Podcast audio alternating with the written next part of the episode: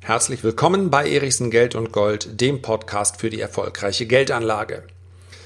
Ja, ist die Vorstellung, Milliardäre abzuschaffen, etwas, was wir eher einer linken Partei zuordnen dürfen, die versucht mit dieser Parole Stimmen zu fangen? Oder ist es vielleicht vielmehr eine logische Antwort darauf, dass die Schere zwischen arm und reich immer weiter auseinandergeht? Und das haben mittlerweile nicht nur linke Parteien erkannt, das haben mittlerweile sogar die Milliardäre auf dieser Welt, die Bill Gates, die ähm, Ray Dalios, die Jamie Dimons und so weiter. Auch die haben das erkannt und sagen, die Marktwirtschaft muss sozialer werden. Sie haben dabei nicht explizit über Milliardäre gesprochen. Das hat wiederum Thomas Piketty in seinem neuen Buch getan. Es heißt Kapital et Ideologie, Kapital und Ideologie. Es wird erst im März auf Deutsch erscheinen, aber es sorgt schon jetzt für großen Widerstand und das sowohl bei eher dem linken als auch dem rechten Flügel. Ein Grund mehr, etwas genauer hinzuschauen. Gerade im Mittelstand wird auch heute noch ein Unternehmensleitbild gelebt, in dem die große Verantwortung nicht nur gegenüber den Anteilseignern, sondern auch den Mitarbeitern und den Kunden erkennbar ist. Ja, der deutsche Mittelstand steht eigentlich sogar für dieses Leitbild. Im Norden spricht man so gerne vom hanseatischen Kaufmannsgeist. Wir können aber nicht bestreiten, dass die letzten Jahre eher eine Ära des Raubtierkapitalismus waren. Wenn man sich ähm, aktivistische Investoren, ja, so würde ich den Begriff Activist Investors mal übersetzen, anschaut, wie etwa 3G Capital, die waren beispielsweise bei dem bei der enormen Konsolidierungswelle innerhalb der Brauereibranche ähm, sehr stark investiert bzw. engagiert. Die waren beim Zusammenschluss von Kraft Heinz sehr engagiert. Wenn man sich solche Beteiligungsfirmen ansieht, dann ist die Strategie dahinter letztendlich immer die gleiche. Es geht darum, dass eine Beteiligung in einem beträchtlichen Ausmaß aufgebaut wird, dann hat man ein Mitspracherecht und dann wird auf verschiedenste Art und Weise dieses Unternehmen ausgequetscht wie eine Zitrone. Das kann zum einen sein, indem man und das sind in der Regel eher kurzfristige Perspektiven, die dort verfolgt werden. Das kann zum Beispiel sein, indem man im großen Stil Arbeitsplätze abbaut. Das kann aber auch durchaus bedeuten, dass der Fremdkapitalanteil in diesem Unternehmen erheblich erhöht wird. Das bedeutet, ein an und für sich gesundes Unternehmen wird unter dem Druck dieser aktivistischen Investoren dazu genötigt, beispielsweise die Dividendenauszahlung deutlich zu erhöhen und das Ganze mit Fremdkapital zu finanzieren. Sofern ein Unternehmen über eine gesunde Bilanz verfügt, wird es auch Banken finden, die das Ganze finanzieren. Aber ich denke, es ist recht klar, dass es hier um eine Perspektive geht, die eben nicht 15, 15, 20 Jahre ist, sondern in der Regel deutlich kürzer. Das heißt also, dass diese Investoren nach einer Zeit auch wieder aussteigen, wenn sie eben ja, ihren Schnitt, ihre Rendite gemacht haben. Dieser Raubtierkapitalismus macht einige wenige Menschen sehr, sehr reich. Zum Teil natürlich auch die Anteilseigner und man kann an dieser Stelle immer nur wieder sagen, an vielen dieser Beteiligungsfirmen kann man sich unabhängig jetzt mal von allen ethischen oder moralischen Ansprüchen theoretisch auch beteiligen. Wenn ich aber über langfristige Geldanlage spreche, dann üben, spreche ich von gesunden Unternehmen, von Unternehmen, die eine langfristige Strategie fahren. Und dass diese, dieses Auseinandergehen von arm und reich und dass diese Art des Raubtierkapitalismus mehr und mehr Kritiker auch in den eigenen Reihen findet, das zeigt zum Beispiel einer der letzten Business Roundtable in den USA. An diesem Business Roundtable sitzen nicht irgendwelche Menschen, sondern prominente CEOs amerikanischer Großkonzerne. Wie etwa der Amazon-Gründer, also Jeff Bezos, der Apple-Chef Tim Cook war dabei, der JP Morgan Frontmann äh, Jamie Dimon war dabei und sie alle haben ein Bekenntnis abgegeben bei diesem Business Roundtable und zwar ein Bekenntnis zu ihrer Verantwortung für Mitarbeiter, Kunden, Lieferanten und die gesamte Gesellschaft. Das ist durchaus bemerkenswert, Denn die gleiche Vereinigung mit den gleichen Personen hatte in vorherigen Verlautbarungen jahrelang lediglich ihre eigenen Anteilseigner im Blick, hat also immer über den Shareholder Value gesprochen. Der Rest, was drumherum passiert ist, spielte keine große Rolle.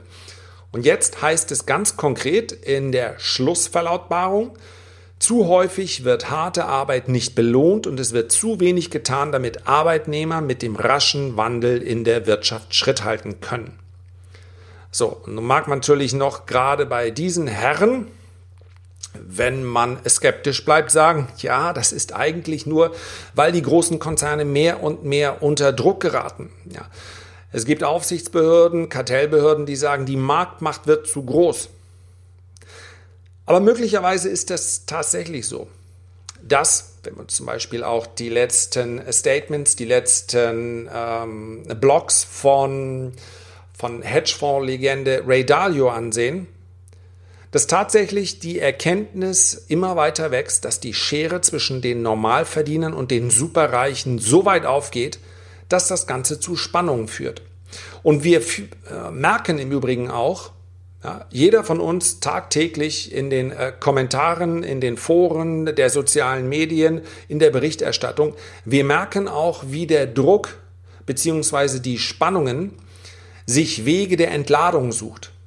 Und dass diese Entladung findet meist über einen Populismus statt. Es geht hier nicht um links oder rechts, es geht hier um Populismus und Populismus hat ein ganz wesentliches Merkmal. Populismus verspricht einfache Lösungen für komplexe Probleme. Sodass jemand, der sich nicht eingehend mit der Materie beschäftigt, sagt, jawohl, die haben es verstanden. Und dabei wird häufig übersehen, dass Populisten bzw. populistische Parteien sich in der Regel damit aufhalten, zu äh, kritisieren, was die anderen falsch machen.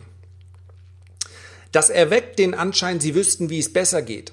Tatsächlich kann man sich viele Programme anschauen und erkennt, huh, Lösungen sind hier wenig. Kritik ist hier sehr viele. Der ist schuld, äh, die sind schuld, diese Bevölkerungsgruppe ist schuld. Obwohl sich nachweisen lässt in vielen Fällen, dass das nicht stimmt, reicht das, um eine gewisse Anzahl an Personen hinter sich zu scharen und deswegen wächst Populismus oder wachsen populistische Parteien relativ schnell. Ich möchte hier nochmal ganz klar betonen, dass das auf beiden Seiten des Spektrums der Fall ist. Ja, wir erleben das beim Klimagipfel beispielsweise. Dort geht es gar nicht mehr um die Sache. Dort scheint es nur noch zwei Parteien zu geben. Die eine sagt, und man hat den Eindruck in den sozialen Medien, dass es genau andersrum wäre. Die eine beruft sich auf aktuelle Studien und die meisten sagen, dass die Klimaveränderung menschgemacht ist.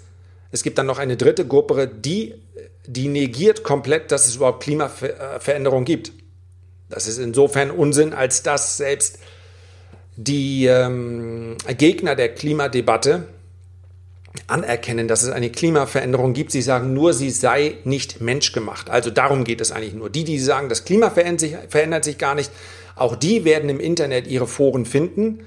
Aber ich unterscheide jetzt mal wesentlich zwischen denjenigen, die auf die Straße gehen und sagen, wir müssen etwas machen für das Klima und die anderen sagen, das Klima verändert sich sowieso, egal was wir Menschen machen.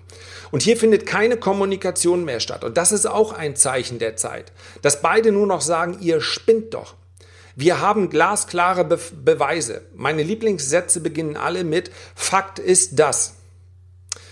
Das funktioniert nur in der Praxis nicht. So funktioniert kein konstruktiver, äh, konstruktiver Dialog und so funktioniert auch überhaupt kein Fortschritt. Das ist denen aber egal.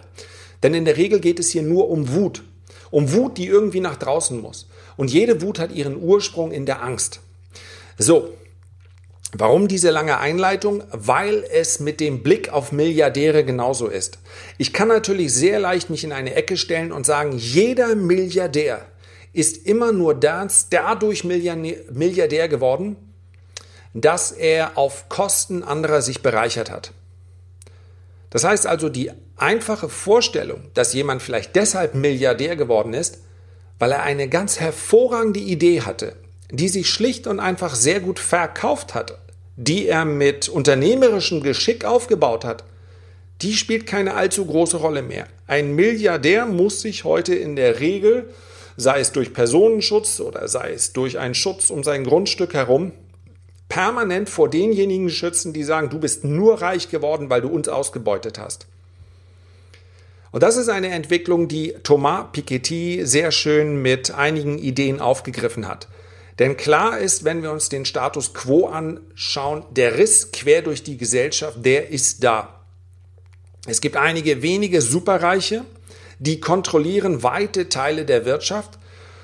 Dann gibt es zumindest in Deutschland noch einen erheblichen, einen großen Anteil, eine große Mittelschicht, der es ganz gut geht. Das ist aber nicht stellvertretend für die Lage auf der Welt. Tatsächlich ist sowas wie eine Mittelschicht in Deutschland zwar etwas etabliert ist, aber in weiten Teilen der Welt gibt es die Reichen und dann gibt es einen ganz, ganz großen Teil, die haben kaum etwas, was sie zurücklegen können. Ich möchte an dieser Stelle nochmal darauf hinweisen, dass vielleicht aufgefallen ist, hoffe ich doch, in meinen Reports, in meinen Podcasts, in meinen Videos, dass ich mit Verschwörungstheorien nichts am Hut habe. Aber ich sage heute voller Überzeugung, dass ich glaube, dass diese Entwicklung erst noch schlimmer wird, auch in Deutschland, bevor es dann hoffentlich besser wird.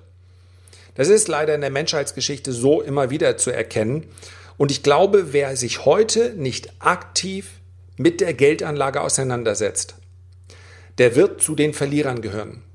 Vielleicht hast du es häufig schon gelesen, jetzt in den letzten Jahren, dass durch die EZB die Menschen enteignet wurden. Der Gedanke dahinter ist, wenn ich keinen Zins mehr stellen kann, dann kann ich mit meinem Kapital nirgendwo hin und ein Nullzins bedeutet in der Realität durch die Inflation ein Negativzins, also ist der Sparer der Benachteiligte. Ja, in diese passive Ecke kann ich mich natürlich stellen. Die Wahrheit ist aber, dass Nullzinsen dazu geführt haben, dass viele, viele Anlageklassen, nämlich Sachwerte wie Aktien, Immobilien, Gold, Silber, Kunst, Whisky, äh, Oldtimer und, und, und, alle erheblich im Wert gewonnen haben. Das heißt also, wer sich vor zehn Jahren entschieden hätte für die aktive Geldanlage, und das heißt nicht, dass ich einen besonders großen Aufwand betreiben muss, das heißt nur, dass ich einen kleinen Schalter im Kopf umlegen muss, der wäre überhaupt nicht enteignet worden. Im Gegenteil, der hätte ein Vermögen aufbauen können. Und ich glaube, dass diese Entwicklung noch größer wird. In meinem Report jeden Mittwoch kostenlos vor Börsenöffnung gehe ich genau auf diese Themen ein. Ich spreche darüber, welche Indizes interessant sind, welche Indizes beispielsweise den DAX man vielleicht auch auf lange, längere Sicht meiden sollte. Ich spreche darüber, warum Gold vor einem goldenen Jahrzehnt stehen könnte. Wenn du das haben möchtest, komplett kostenlos unter www.erichsen-report.de kannst du es haben. Also einfach mal ausprobieren. Wer sich nicht mit der Geldanlage beschäftigt, der wird zu den Enteigneten gehört, gehören und insofern wäre das mein Angebot an dich. Kommen wir nochmal zu dem Buch von Thomas Piketty. Er ist also Franzose und er hat einige Vorschläge in seinem neuen Buch, welches wie gesagt auf äh, Deutsch dann erst, ähm, ja, wann wird es erscheinen? Lass mich kurz nachschauen, im März. Ja, das heißt, die Auszüge, über die ich jetzt spreche, die sind aus dem Französischen. Die habe ich mir, wenn du so willst, in anderen äh, Blogs, in anderen Artikeln geliehen. Insofern ja, ich muss dann abwarten, bis ich es im März lesen kann. Mein Schulfranzösisch ist leider nicht gut genug, um das jetzt zu überprüfen, aber ich gehe mal davon aus, dass die Übersetzungen bis dahin passen. Und die sind durchaus provokant. Piketty sagt, eine progressive Vermögensteuer soll verhindern, dass Menschen zu Milliardären werden. Die Steuer würde nach Pikettys Ideen bei einem Vermögen von 100.000 Euro einsetzen. Also keiner muss Angst haben, dass er ja, bei Piketty würden Vermögen bis 100 bis 200.000 Euro, die würden viel mehr haben als früher. Das heißt also, all diejenigen, die meinen, das geht doch nie im Leben gut, die sollten daran denken, uns stünde bei ihm dann wesentlich mehr Netto vom Brutto zur Verfügung.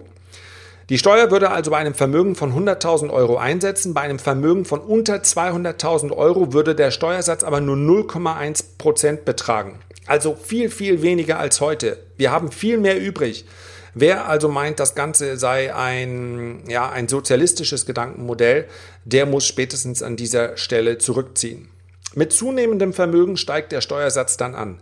Bei einem Vermögen von einer Milliarde Euro und darüber läge der Steuersatz bei 90 Prozent. Piketty verweist darauf, dass ausgerechnet die USA nach dem Ersten Weltkrieg bereits einmal eine Vermögensteuer in dieser Höhe hatten. Aus der Vermögenssteuer soll die Kapitalbildung junger Erwachsener finanziert werden. Für Frankreich schlägt er vor, dass jeder, der 25 Jahre alt wird, 120.000 Euro erhalten soll. Natürlich, Achtung, bevor gleich die Proteste kommen, nicht für den Konsum, sondern um damit eine Wohnung zu erwerben oder eine Firma gründen zu können. Bevor ich auf die kritischen Punkte eingehe, kurz noch zwei weitere Punkte, die er nennt. Die Macht der Superreichen will Piketty einschränken. So soll kein Aktionär mehr als 10% der Stimmrechte eines Unternehmens halten dürfen, egal wie hoch der Kapitalanteil auch ist. Ein Aktionär könnte zwar mehr als 10% der Aktien an einem Unternehmen halten, die Stimmrechte wären aber bei 10% gekappt. Die Mitbestimmung der Arbeitnehmer, wie sie auch die deutsche soziale Marktwirtschaft vorsieht, soll ausgebaut und weiterentwickelt werden. Reformen bei der Parteienfinanzierung sollen verhindern, dass Reiche einen ungebührlichen Einfluss auf die öffentliche Meinungsbildung ausüben können. Das Bildungssystem soll unabhängig von der sozialen Herkunft eine zukunftsfähige Ausbildung aller ermöglichen. Bei Besteuerungen in der Politik will Piketty außerdem nach Möglichkeit die Nationalstaaten überwinden und eine internationale Ordnung etablieren, um zu verhindern, dass sich das Kapital einfach neue Rückzugsorte sucht. Und damit sind wir vermutlich auch schon beim, ja, beim, beim wesentlichen Problem. Ich finde das wirklich Erstaunliche an den Vorschlägen ist, dass er zwar nach eigenen Angaben den Kapitalismus, den Raubtierkapitalismus überwinden will, aber er driftet eben nicht in den Sozialismus ab, denn er will weiterhin die Marktwirtschaft. Das Privateigentum, darum geht es ganz, das ist der ganz wesentliche Unterschied zwischen den, dem Sozialismus und dem, was wir Marktwirtschaft nennen. Das Privateigentum an Unternehmen hält Piketty für notwendig, um wörtlich eigene Träume und Projekte zu verwirklichen. So sagt er also, das System, das ich vorschlage, macht es möglich, dass Menschen einige Millionen Euro oder einige zehn Millionen Euro besitzen. Aber wer mehrere hundert Millionen Euro oder Milliarden besitzt, muss seine Macht teilen. Und ich bin wirklich gespannt, denn ich denke, das, was man da so hört, ich glaube, wenn man das zur Wahl stellen würde, ich bin noch etwas skeptisch, ob das passieren wird. Denn mit Macht teilen ist das so eine Sache, und zwar auf der rechten und auf der linken Seite. Aber ich glaube, wenn man so etwas zur Abstimmung stellen würde, es, vermutlich wäre die Zustimmung weit über 50, 60, 70 Prozent. Und weil das so ist, empfinden durchaus Linke wie Rechte hier einen, ein, die Möglichkeit eines Machtverlustes und protestieren natürlich sofort. Zum einen sagen sie, ja, man rette die Welt nicht, indem man die Wirtschaft zerstöre. Das ist ein Kritikpunkt, wobei man kaum sagen kann, dass allein die ähm, Begrenzung eines Stimmrechtes dazu führt, dass man nun die Wirtschaft zerstöre. Ja, und dann ein weiterer Punkt ist natürlich ein Geldgeschenk über 120.000 Euro würde die Bildungs- und Arbeitsmoral der Jugendlichen beeinträchtigen. Das ist natürlich ein Weltbild, das kennen wir irgendwo noch aus der Zeit Preußens. Offen gesagt, solche Ideen wie beispielsweise, ups, sorry, kurze Unterbrechung, also Wer meint, dass allein die Vorstellung, dass man jemandem so eine, sein Startkapital von 120.000 Euro gibt, dass das dann automatisch dazu führt, dass derjenige sich für den Rest seines Lebens auf die faule Haut legt? Also, das ist ein ewig gestriger Gedanke aus meiner Sicht. Arbeit allein aufgrund des, des Erzielungs, der Erzielung von Einkommen, das ist doch, entspricht gar nicht mehr der Realität, denke ich. Aber tatsächlich, ein Problem bleibt, die Kapitalflucht. Wenn so etwas national eingeführt wird, dann wird das Kapital aus diesem Land fliehen. Das heißt also, so etwas kann nur grenzübergreifend, vielleicht sogar, ja, vielleicht sogar äh, über mehrere Wirtschaftssysteme hinweg, also wenn die gesamte westlichen Industrienationen ein einheitliches Steuersystem hätten, dann wäre so etwas umsetzbar.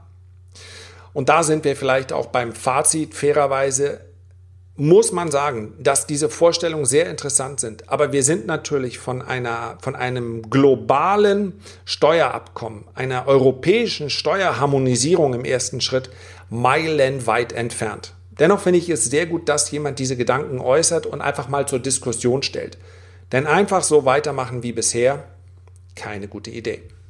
Herzlichen Dank für deine Aufmerksamkeit. Ich freue mich, wenn du dir die Zeit nimmst, um ein Feedback oder einen Kommentar zu hinterlassen.